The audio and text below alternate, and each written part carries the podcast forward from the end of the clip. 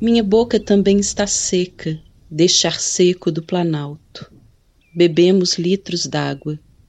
Brasília está tombada, iluminada como o mundo real. Pouso a mão no teu peito, mapa de navegação desta varanda. Hoje sou eu que estou te livrando da verdade. Essa voz que você acabou de ouvir é da Ana Martins Marques poeta mineira e autora de livros como Risque Esta Palavra e A Vida Submarina, recém-lançados aqui pela Companhia das Letras. Mas essas palavras não são dela. A Ana Martins Marques pertence a um grupo de poetas que costumam ser consideradas herdeiras de uma outra Ana. É Ana Cristina César, que foi poeta, tradutora, ensaísta e crítica literária. A Ana C, como costumava ser chamada entre os amigos, Fez parte de uma turma que ficou conhecida como Geração Mimeógrafo, ou os poetas marginais dos anos 70. Inspirados pelos movimentos de contracultura no mundo e também fazendo um contraponto à repressão da ditadura militar que o Brasil vivia, eles estavam à margem do mercado editorial tradicional. Produziam seus próprios livros de maneira independente e, entre outras coisas, trouxeram o cotidiano e o coloquial para dentro da linguagem poética. A Ana C foi um dos principais nomes desse grupo, e não é exagero dizer que a obra dela moldou de alguma forma o que conhecemos hoje como poesia contemporânea. A Ana, infelizmente, nos deixou ainda muito jovem, aos 31 anos, em 1983. Agora, em junho de 2022, ela completaria 70 anos. E aqui a gente vai falar um pouco sobre a vida e a obra dessa mulher que revolucionou o jeito de fazer poesia no Brasil. Ao longo do episódio, você vai ouvir mais poetas que também foram influenciadas pela Ana, lendo alguns dos seus textos. Eu sou a Thaís Brito e começa agora o Rádio Doc Companhia, episódio 3, Ana Cristina César.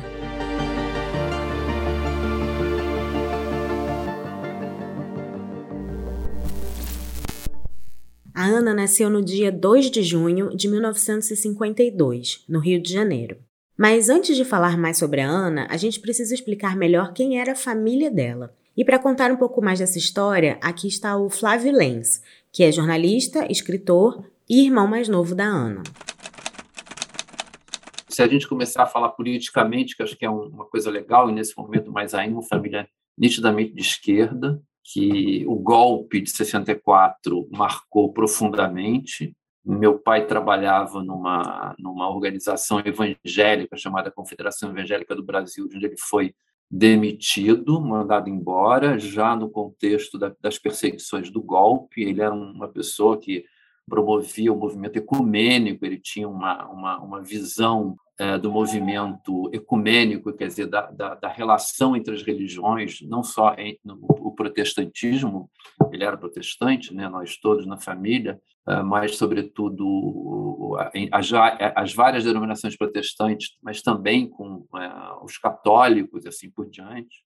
Aliás, ele era um admirador da, da, da, das cerimônias de fim de ano do candomblé e da Umbanda em Copacabana, eu fui muitas vezes com ele. Então, Uh, o golpe 64, como eu disse, marcou muito profundamente a família. Meu pai foi demitido desse lugar onde ele trabalhava. Depois, em 67, ele foi preso, ficou uma semana preso, incomunicável, e foi perseguido. Ele teve uma série de, de, de, né, de, pela posição política dele, pelo fato de que ele era editor de uma revista de esquerda importante chamada Paz e Terra, ele era um dos diretores. Então, então, do ponto de vista político, quer dizer, a gente sempre foi uma. É, meus pais, né, e acho que a herança política chegou para os filhos, né, e também a herança, digamos, literária, né, que meu pai sociólogo, jornalista e um ativista do movimento ecumênico, como eu disse, e a minha mãe professora de latim, português e francês, né. Quer dizer, então esse conjunto de, de, de esse conjunto de, de, de universos, né, forjou, foi contribuiu muito para uh, ah, forjar essa essa família e esses filhos, né. O surgimento do interesse pela literatura, portanto, não era algo que se chegasse a considerar estranho para os filhos de Valdo e Maria Luísa. Mas no caso da Ana, o que chama atenção é a precocidade desse interesse. Aos quatro anos, antes mesmo de aprender a escrever, ela já ditava poesias para a mãe, enquanto pulava no sofá. Aos 11 anos, escreveu sua autobiografia, Memórias de uma Criança. Àquela altura, ela já tinha criado inclusive sua própria editora, cujo nome parece no mínimo intrigante para um projeto infantil. Editora Problemas Universais. Muitas vezes acompanhei sim ela escrevendo e, e também é conhecido as historinhas que ela escrevia, editora Problemas Universais, né? que é um nome muito curioso. A editora Problemas Universais, que há inclusive é, é, originais no, no Instituto Moreira Salles, onde está o acervo dela no Rio de Janeiro, doado pela família. Ah, ela escrevia essas histórias da editora Problemas Universais. Eu acompanhei algumas vezes ela escrevendo, desenhando, acho que cheguei a contribuir para algumas das histórias. E existe também uma foto muito muito conhecida, relativamente conhecida, que em que estou eu debruçado sobre o ombro da Ana, ela está numa mesa, acho que isso era no escritório de verdade do meu pai, e eu estou olhando, estou observando a, a, ela escrevendo, né? Quer dizer, eu acho que é uma é uma imagem muito muito histórica, uma imagem histórica, né? Quer dizer, eu era dois anos e meio mais novo que ela e a Ana estava loucamente produzindo e eu estava curtindo a minha infância jogando bola e eu adorava futebol, sempre gostei. E ela estava lá produzindo seus textos e eu estava curtindo aquilo também. Com essa diferença de idade de apenas dois anos e meio, o Flávio e a Ana eram não apenas irmãos, mas amigos. As implicâncias e os pulos no sofá da infância evoluíram para as confidências e os papos sobre namoro na adolescência. No entanto, a juventude dos dois e a vida da família foram completamente atravessadas pelo golpe militar, a partir de 1964. Valdo, o pai deles, perdeu o emprego e chegou a ser preso pela polícia da ditadura. Flávia e Ana iam juntos às manifestações e usavam a fotocopiadora da igreja que frequentavam para rodar panfletos. Os dois estiveram na passeata dos 100 mil, em 1968. Mas, claro, em paralelo, eles também tinham uma agitada rotina de adolescentes. Os fins de semana normalmente eram passados num sítio em Pedra Sonora, na Serrinha do Alambari, interior do estado do Rio de Janeiro. Essa casa enorme pertencia a um grupo de famílias ligado à Confederação Evangélica do Brasil, onde o pai da Ana trabalhava. Quem também trabalhava lá e frequentava o sítio com a família era o Jéter Pereira Ramalho, pai do Luiz Augusto. Mas quem era o Luiz? Dói te escrever. Eu não queria ter estilo nenhum te escrevendo. Eu não queria me revestir de lápis e estilo. Eu não queria tentar nada. Eu queria te escrever como se eu te beijasse. O tempo caiu. Eu queria te escrever como se eu te mandasse um cartão de uma paisagem mágica, cheio de te amos. Eu te amo, eu te amo, eu te preciso, eu te sou, tento. Eu queria te escrever. Luiz, Luiz, estou soletrando em desconsolo. Duas linhas, ou uma palavra. Eu não quero lembrar de nada. Não posso te pensar como uma lembrança. Mas quando eu esqueço as minhas contenções e racionalizações e colocações e proposições e estou deitada de bruços, esperando o sono como se te esperasse, aí eu te lembro devagar ou em tropelia, Aí eu tento fingir que estou deitada de bruços te esperando. Aí eu. Não posso, não posso te escrever. Eu não posso escrever esse meu amor. Eu não posso te amar por essas cartas. Eu te amo todo, toda. Me sinto anormal e manca nesses dias enormes. Esse é um trecho de uma carta escrita pela Ana Cristina César para o Luiz Augusto Ramalho em 1969. Eles se conheciam desde crianças, as famílias eram amigas. Foi um caso de amor pré-anunciado, como diz o Luiz. Escreviam poesia, conversavam sobre literatura, música e cinema. Queriam desafiar o mundo. Frequentavam o Cinema Paissandu, o Museu da Imagem do Som e iam juntos às passeatas, O Luiz, inclusive, levou um tiro na perna, no episódio que ficou conhecido como a Sexta-feira Sangrenta, em 1968. Em 69, os dois partiram para a Europa, num programa de intercâmbio da igreja. A Ana se instalou na Inglaterra e o Luiz foi para a Alemanha. Durante pouco mais de um ano, eles trocaram cartas apaixonadas, onde faziam juras de amor e conversavam sobre suas descobertas, sobre política, sobre música e literatura.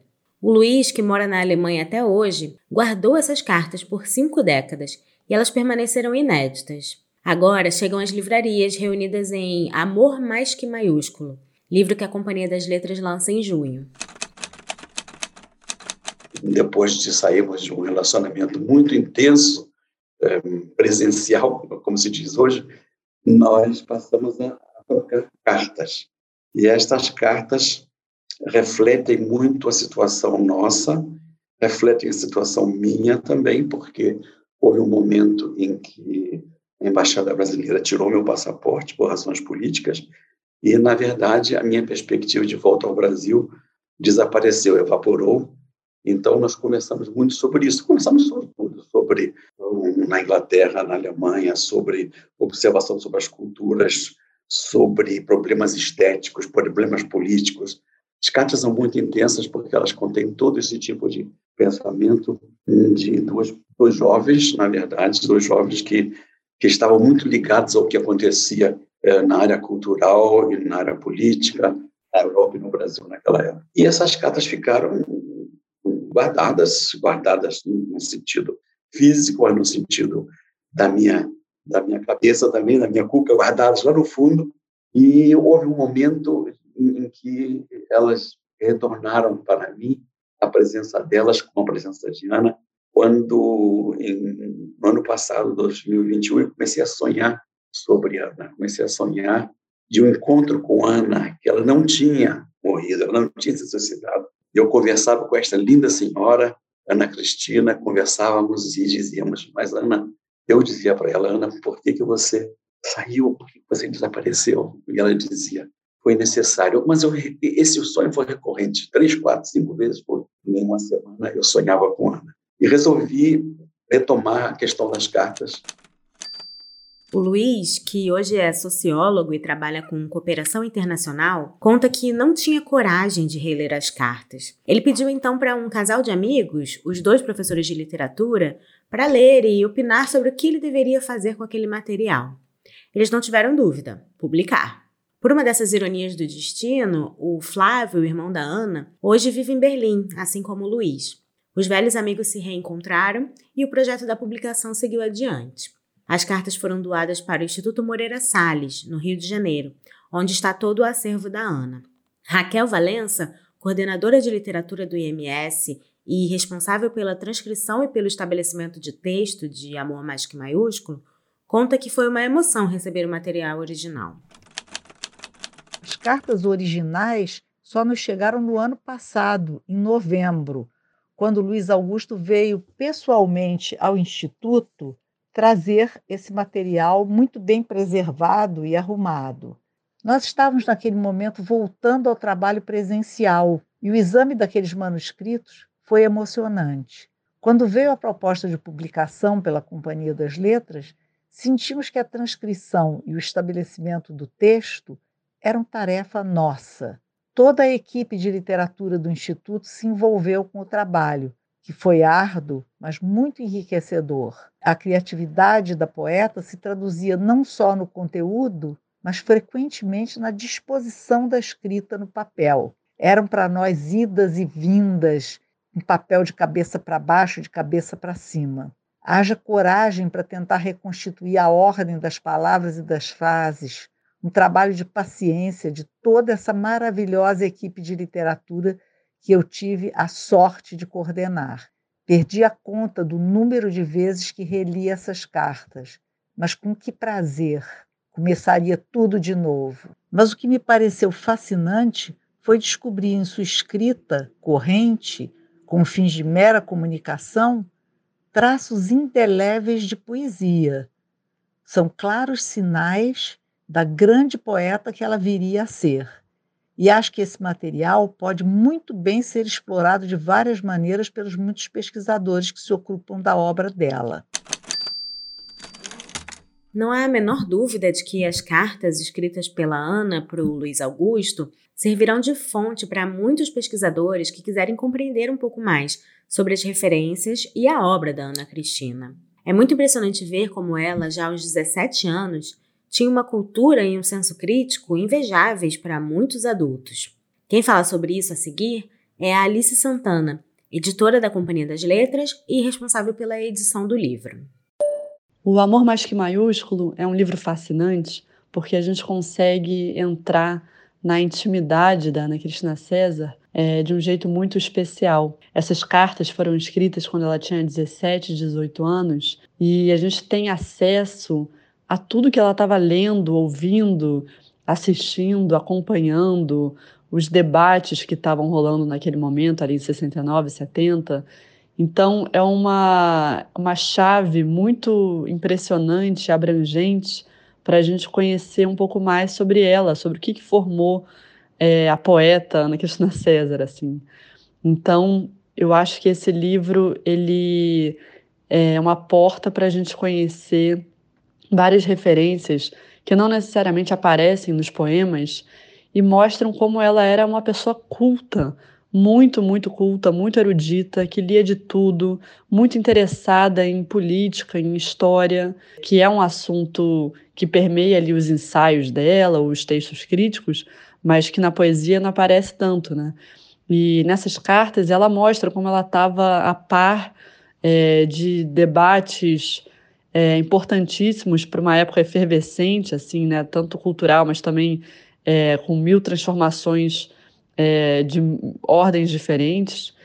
E eu acho que esse livro ele nos permite acompanhar o que estava se passando na cabeça dela e como é que ela compreendia o mundo nesse momento de ebulição, assim, de tantas mudanças. Diante da impossibilidade de Luiz voltar ao Brasil, o namoro entre os dois acabou esfriando. E é assim, de coração partido, que a Ana volta ao país no fim de 1970. Mas antes de continuar na cronologia de vida da Ana, a gente vai ouvir mais um poema dela, agora na leitura da Alice Santana, que também é poeta. Olho muito tempo o corpo de um poema, até perder de vista o que não seja corpo e sentir separado dentre os dentes um filete de sangue nas gengivas. Não foi só o coração partido que mudou a vida da Ana na volta ao Brasil. No livro Ana C., O Sangue de uma Poeta, lançado em 1996, o Ítalo Morricone, que é crítico literário, poeta e foi amigo da Ana, escreve, abre aspas, a estadia na Inglaterra virou a cabeça de Ana e foi um marco memorável em sua vida. Já não era sem tempo. Ela estava com 17, 18 anos. Ao voltar, parou de frequentar a igreja, começou a procurar um analista e, no início de 1971, passou no vestibular para a PUC. Fecha aspas. Depois que se formou em letras, a Ana ficou um tanto decepcionada com a vida acadêmica. Ela então se voltou de alguma forma para o jornalismo. Começou a escrever críticas e ensaios para o Opinião e o Jornal do Brasil, dois veículos muito respeitados à época. Fez parte ainda de uma turma que criou o Beijo, um suplemento cultural alternativo que teve poucas edições. Mas foi em 1976 que a poesia da Ana enfim apareceu pela primeira vez publicada. A responsável por isso foi a escritora e professora Heloísa Buarque de Holanda, que incluiu a Ana em sua coletânea 26 Poetas Hoje, um marco da literatura brasileira. A gente vai ouvir agora um trechinho de uma mesa da Flip, da qual a Heloísa participou em 2016. Naquele ano, a Ana Cristina era homenageada da festa. E aqui a Elo conta um pouquinho sobre como foi descobrir a Ana. Eu estava fazendo uma antologia que virou uma antologia meio ícone. Durante a ditadura, muita censura para todo lado. Não tinha teatro, cinema, imprensa super controlada. E a poesia, que tem poucos leitores e é pouco prestigiada, passou por baixo da mesa. Então, veio uma geração que testemunhava aquele período com muita, com muita graça e com muita nitidez. Então eu fiz essa antologia chamada Poesia Marginal. Era chamava marginal porque era fora do circuito comercial, era marginal ao sistema editorial. E então eu, tava, eu falei, tem que fazer uma antologia para marcar essa época, inclusive porque os livrinhos eram mimeografados, eles não iam ficar, eles não iam permanecer. Então eu comecei a recolher todo mundo e de repente a gente tem sempre aquela culpa, né? Falta mulher. Então fui correr atrás das poetas mulheres para fazer o mínimo de justiça. E uma amiga minha chamada Clara falou: Eu tenho uma aluna que escreve muito bem e me mostrou a poesia da Ana. Aí eu falei: Cruzes, mas é muito lindo. E eu, ontem de noite eu li uma poesia que a Folha publicou, escrita especialmente para essa ocasião, chamado pela Angélica Freitas, que é outra poeta extraordinária. E ela fala uma, um pedacinho que foi exatamente o que eu senti quando eu vi aquele manuscrito da Ana, um pedacinho da poesia, que quando ela leu, Ana Cristina, ela perguntou assim: quem é ela? Que é isso? Quem sou eu? Isso é uma coisa de uma. que para quem entra na obra da Ana e se mistura com aquele texto e fica seduzido e se aproxima dele, essa, esse versinho da, da coisa faz tanto sentido. Porque é o que você sente quando você chega perto da Ana. Quem é ela? O que, que é isso? Quem sou eu?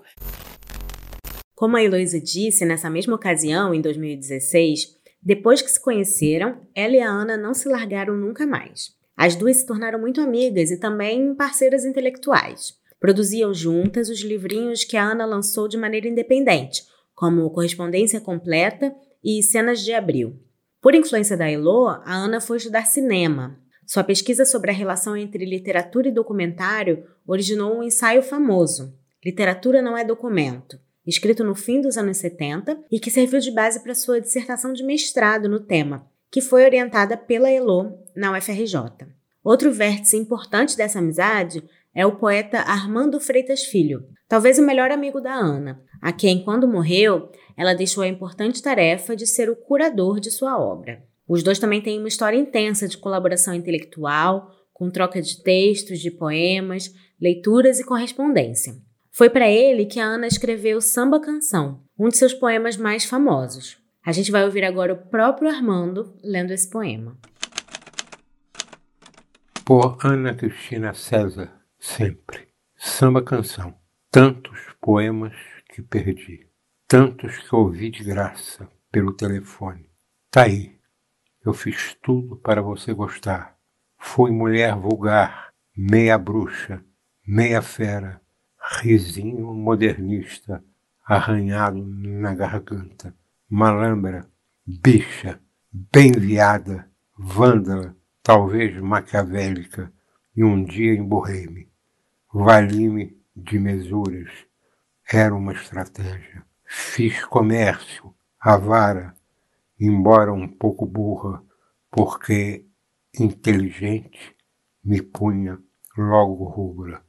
Ou ao contrário, cara pálida que desconhece o próprio cor de rosa, e tantas fiz, talvez querendo a glória, a outra cena, a luz de spots, talvez apenas teu carinho, mas tantas, tantas fiz. Em 1979, a Ana voltou para a Inglaterra, dessa vez para fazer um mestrado em tradução. Suas reflexões sobre o assunto, aliás, estão entre os mais saborosos textos da coletânea Crítica e Tradução, publicada pela Companhia das Letras em 2016 e que reúne sua produção para além da poesia. Sim, a Ana foi ainda mais do que uma incrível poeta. Em seus ensaios é possível perceber, inclusive, algumas das elaboradas reflexões que estão em toda a sua obra. A questão do interlocutor, do quem diz e do de onde se diz são centrais na sua literatura, e isso fica muito claro quando a gente lê os seus textos. A tradução de Bliss conto de Catherine Mansfield, que foi o objeto da dissertação do mestrado que ela cursou na Universidade de Essex, aparece nesse volume ao lado de preciosas notas, ainda maiores do que o texto em si, que revelam os bastidores, as dificuldades e as escolhas do processo tradutório da Ana. Mas voltando à poesia, é em 1982 que a Ana atinge o sucesso e o reconhecimento, com o lançamento de A Teus Pés, pela editora brasiliense. Eu sou a Ana Cristina César e acabei, lancei a seus pés, meu primeiro livro lançado por editora, A gente acabou de ouvir a própria Ana, num registro raro de áudio, gravado em abril de 1983, numa conferência que ela deu para alunos do curso Literatura de Mulheres no Brasil, da Beatriz Rezende, na então Faculdade da Cidade, no Rio de Janeiro. O áudio está nos arquivos da Rádio Batuta, do Instituto Moreira Salles, e eu inclusive recomendo fortemente que você vá lá no site ouvir o registro completo. No A Teus Pés, a Ana faz um jogo muito interessante com o leitor. Ela parte da linguagem confessional e direta das cartas e dos diários, mas desconstrói isso e transforma numa poesia muito bem pensada. Mais do que isso, ela dissolve as fronteiras entre o que é prosa, poesia, ensaio, entre quem é o eu lírico, quem é o eu biográfico, quem é autor, quem é leitor, quem é o interlocutor desses poemas. E mais um trechinho desse áudio que está na Rádio Batuta, ela elabora um pouco mais essa ideia da interlocução. Você, quando está escrevendo, o impulso, basicamente, de você escrever é mobilizar alguém. Tá? Mas você não sabe direito quem esse alguém. Se você escreve uma carta, você sabe. Se você escreve um diário, você sabe menos. Se você escreve literatura, o impulso de mobilizar alguém a gente podia chamar de o outro, tá? O outro. Continua, persiste, mas você não sabe direito. E é má fé você dizer que sabe, tá? Então, quando você vai chamar de sexo, escreve para o povo. Sabe? Não sei se escreve para o povo, entendeu? Ou alguém que diz assim, escrevo para... Sabe direito para quem a gente escreve. Mas existe, por trás do que a gente escreve, existe o desejo do encontro, o desejo de mobilização do outro. Agora você não sabe direito. Às vezes na tua cabeça, tá? Te ocorre alguém. Alguém realmente, você está apaixonado por alguém, você está querendo falar com alguém. Mas isso no trabalho literário, no trabalho de construção estética, isso alguém se perde, de certa forma. Tá? Então, dentro dessa perspectiva do, do desejo do outro, é que eu queria colocar ah, as minhas primeiras, quer dizer, a minha insistência com o diário. Primeiro, eu se vocês forem ver em termos assim, totais, não tem muito diário. Tá? Diário não é nem o, é o grosso, não é só diário que está rolando, não é só correspondente rolando. É um momento, tá? é um momento que acontece dentro da minha profissão, que é o seguinte, que é de repente, eu me defrontei muito de perto com a questão do interlocutor. Tá? Eu comecei a fazer poesia e tal, mas de repente isso aí incomodava muito. Quem é esse interlocutor? Sabe? Inclusive, não sei se vocês notaram, o título do livro, A Teus Pés, já contém uma referência ao interlocutor. Tá? A Teus Pés. Pés de quem? Muita gente me perguntou. Né? Aos pés de quem? Né? Muita gente brincou com esse título. Tá? Para quem é? Tá? Muita gente se intrigou com isso. Quer dizer, não é, não é que seja alguém, né? determinado. É, isso significa que aqui existe, de maneira muito obsessiva, essa preocupação com o interlocutor. Seis meses depois dessa conferência, em outubro de 1983, a Ana decidiu se ausentar, como escreve o Ítalo no livro Ana C., O Sangue de uma Poeta. Abre aspas. Visto retrospectivamente, o ausentar-se voluntário de Ana Cristina parecia carregar a marca simbólica de fim de ciclo para muitos de nós, da mesma geração que ela. Fecha aspas. A intensidade dos anos 70, de fato, deu lugar a algo muito diferente a partir dali. Mas é também inspirador pensar que, na mesma época em que a Ana morreu, estavam nascendo outros e principalmente outras poetas que levaram e continuam levando o seu legado à frente. A poesia da Ana Cristina César teve um impacto enorme nas poetas que nasceram depois. Eu acho que essa nossa geração, que começou a publicar nos anos 2000, começo dos anos 2000, depois de 2010, é, tem uma reverência enorme à poesia dos anos 70, de modo geral. É uma, é uma coisa que eu, enfim, que eu sinto. É, e falo por mim, mas falo por, pelos meus pares. Assim, muita gente tem essa admiração enorme pela poesia feita ali pela geração marginal, geração mimeógrafo, é, que eram esses poetas que produziam os próprios livros artesanalmente. É, muitos deles estão no 26 Poetas Hoje, organizado pela Heloísa Buarque de Holanda. E acho que essa geração marcou muito a geração seguinte, as gerações seguintes. E Ana Cristina César, ela teve um impacto ainda maior, a ponto de se tornar uma das principais referências para muitas pessoas, muitos leitores e muitos escritores, e principalmente leitoras e escritoras, porque eu acho que a poesia dela é uma poesia que abre muitas portas. É, primeiro que eu acho que é uma poesia que qualquer pessoa pode ler e se encantar. Pode ser uma pessoa muito jovem, adolescente, que com 14, 15 anos é, lê aquela poesia, se identifica, se encanta por aquilo, e pode ser também uma pessoa já mais velha, que já leu muito, e que vai também se é, admirar pela poesia da Ana. Porque é uma poesia que tem muita bagagem, é, tem muitas referências, até meio ocultas, porque ela não necessariamente te avisa quando ela está fazendo uma referência, ela não põe aspas, mas é, às vezes tem ali uma frase de um outro poeta, tem uma referência a uma expressão, a um título. É, então, é uma poesia que tem muitas camadas e você pode é, se encantar sem ter lido muita coisa e, e, e aquilo pode fazer sentido para você. E depois você vai ler muitas outras vezes e você vai compreender coisas que estavam ali meio disfarçadas, como uma referência a um verso do Baudelaire, uma referência a um verso do Chico Alvim. Enfim, é, é uma poesia muito rica e que não para de surpreender a gente. Isso que eu acho que é o mais incrível da obra da Ana Cristina César. A Alice Santana, que a gente acabou de ouvir novamente, é uma das poetas que, sob a influência da Ana C., encontrou seu próprio lugar na poesia contemporânea, assim como a Ana Martins Marques, cuja leitura abriu o episódio. Impossível não mencionar também a Angélica Freitas, a Bruna Beber, a Anitta Costa Maluf, a Laura Liuzzi e a Júlia de Carvalho Hansen, entre muitas outras. E para terminar, a gente fica com a leitura de mais uma mulher dessa lista, a Marília Garcia, que, como a Ana C., também é carioca, também é poeta e também é tradutora.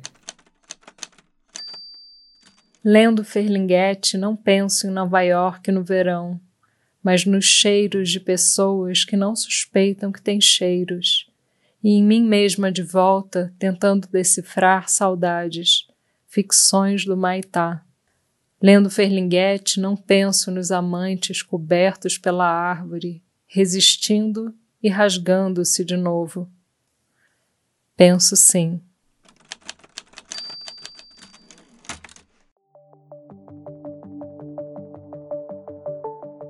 O Rádio Doc Companhia desse mês fica por aqui. Você pode mandar comentários e sugestões para gente no e-mail rádio@companhiadasletras.com.br. Eu sou a Thaís Brito, eu apresentei e fiz o roteiro desse episódio. A gente agradece demais ao Luiz Augusto Ramalho, ao Flávio Lenz, a Raquel Valença e a Alice Santana, que toparam conversar com a gente. Muito obrigada também à Alice, a Ana Martins Marques, a Marília Garcia e ao Armando Freitas Filho, que compartilharam conosco suas leituras de poemas da Ana. O Instituto Moreira Salles, onde está o acervo da Ana Cristina, tem um material riquíssimo de pesquisa no site deles. Então, se você se interessar, vai lá dar uma olhada. A gente volta na semana que vem. Até lá!